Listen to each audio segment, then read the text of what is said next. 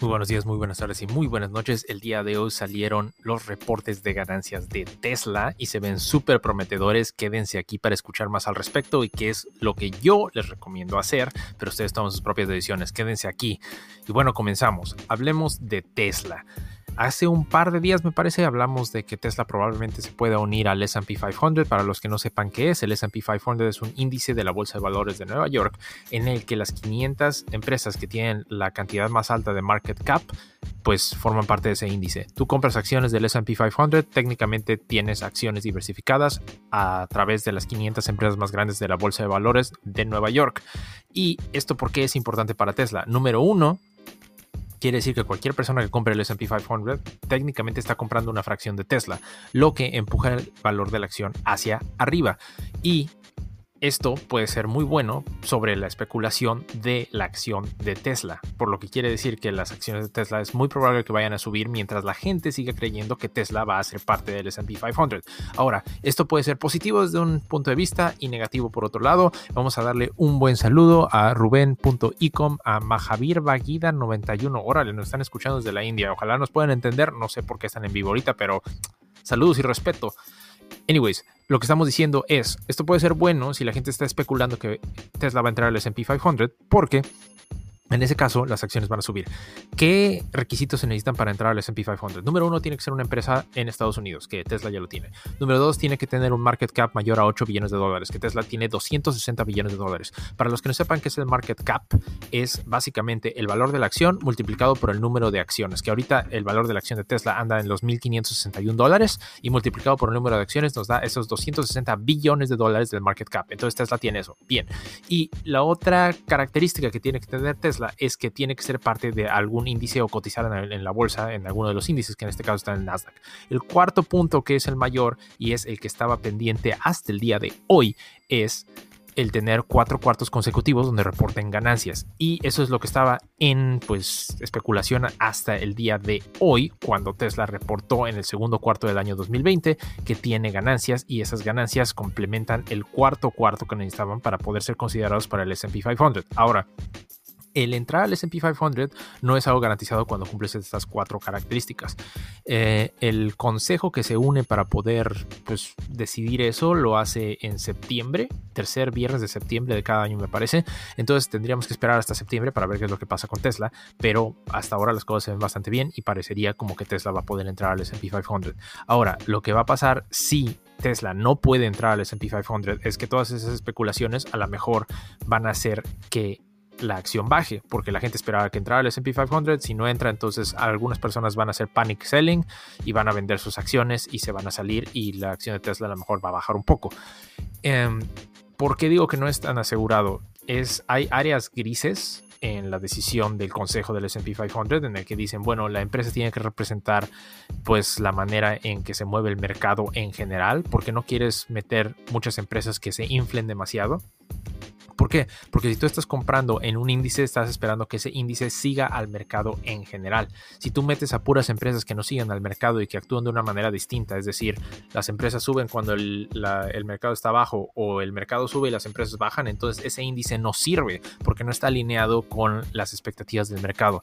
Entonces ahí es donde puede haber una cierta discusión de que Tesla no está moviéndose de acuerdo al mercado por el simple hecho de que es una compañía automovilística y la mayor parte de las compañías automovilísticas en esta pandemia han ido para abajo mientras que Tesla va para arriba. Entonces eso puede ser un punto de contención si consideras a Tesla una compañía automovilística. Pero regresemos a lo que nos interesa. ¿Deberíamos comprar Tesla o no? Les voy a decir que yo soy una persona en la sala de su casa y no es asesoría financiera profesional. Esto es un video solo por motivos de entretenimiento y ya saben, invertir tiene riesgos, pueden perder su dinero, tomen sus propias decisiones. Ya lo saben, ¿para qué se los repito? Ustedes son personas inteligentes, por eso escuchan el podcast de los billetazos. Pero en fin, Aquí vamos con esto. Las acciones ahorita están en 1.500 dólares. Reportaron ganancias. ¿Deberías comprar sí o no? Bueno, depende de por dónde vas. Si tú vas a hacer una inversión a largo plazo con Tesla, es probable que valga la pena. Tomemos en cuenta los números. En 2019 me parece, primer cuarto de 2019, aquí estoy en mis notas, tenían un margen de ganancia del 18%. El margen de ganancia de Tesla sigue subiendo. Reportaron en este cuarto que están al 25.6%. ¿Eso qué quiere decir? Por cada dólar que se mete a Tesla, 25 centavos están saliendo como ganancia. Eso es, una muy, es un muy buen margen de ganancia para una empresa automovilística y hay que considerar que Tesla ya no solamente está vendiendo coches, sino que está vendiendo paneles solares y está obteniendo créditos por pues, unidades de carbono que no se emitan a la atmósfera. Y esto va a seguir siendo cierto para Tesla porque pues, el negocio de Tesla es ser solar. Entonces es muy probable que en el futuro les den más créditos de carbono para que no paguen tantos impuestos. Un saludo a José Bernardo Varganciano que nos está viendo. Muchas gracias por vernos aquí en vivo. Recuerden que estamos en vivo aquí en Instagram. Y bueno, hablemos de otra cosa.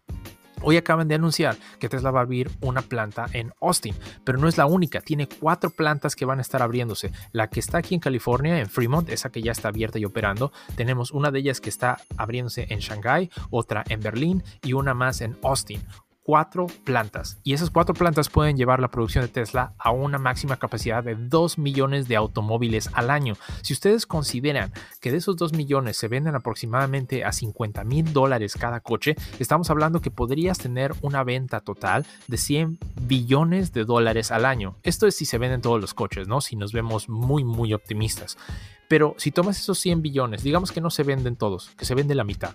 Entonces, hablemos que en podrían vender 100 billones de dólares en dos años.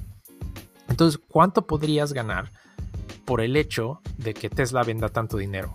¿Cómo unes la cantidad de dinero que vende Tesla contra lo que puede incrementarse la acción? Eso es lo que se llama earnings per share o ganancias por acción.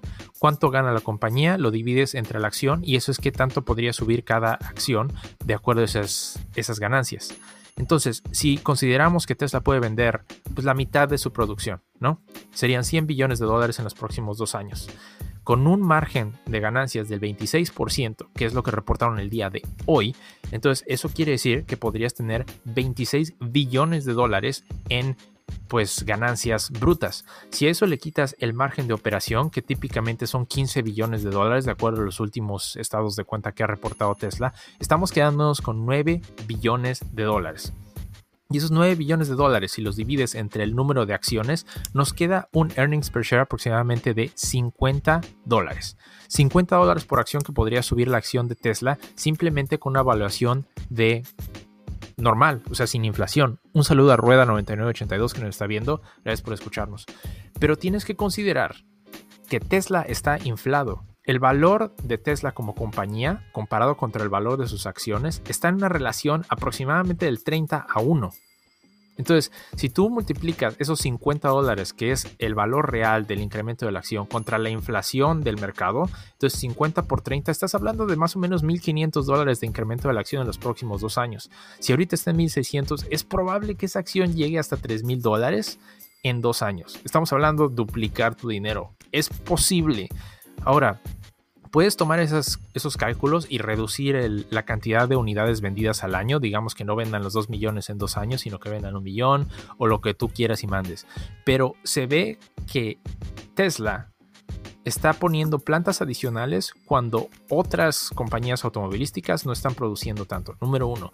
Número dos, están ganando más dinero que cualquier otra compañía automovilística. Número tres, están expandiendo a otras áreas en donde pueden recibir bastantes créditos de impuesto de parte del gobierno de Estados Unidos por reducir sus emisiones de carbono. Entonces, todo esto combinado con el hecho de que a lo mejor entren al SP 500 en septiembre, se hace ver como que Tesla es una muy buena compañía para invertir a largo plazo como se ve ahora. Ahora, vuelvo a decir, ustedes tomen sus propias decisiones, ustedes saben lo que hacen.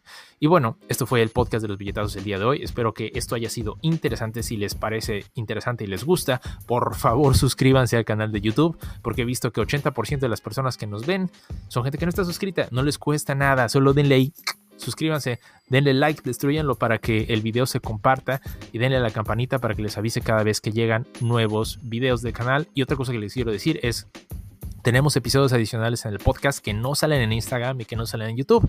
Entonces, si quieren escuchar más y les interesa este tipo de contenido, escúchenos en sus plataformas de podcast favoritos. Y número 3, sí, número 3, lo último que les quiero decir es, pueden bajar un libro gratis de Emprende USA con el que les va a explicar cómo abrir una empresa de LLC en Estados Unidos, con lo que pueden aprovechar no solo inversiones sin comisiones con brokers aquí en línea en Estados Unidos, sino que también pueden abrir negocios y muchas otras cosas. Chequenlo si eso les interesa. Y bueno, ya basta de anuncios. Muchas gracias por escucharnos el día de hoy. Espero que se la pasen excelente y bye.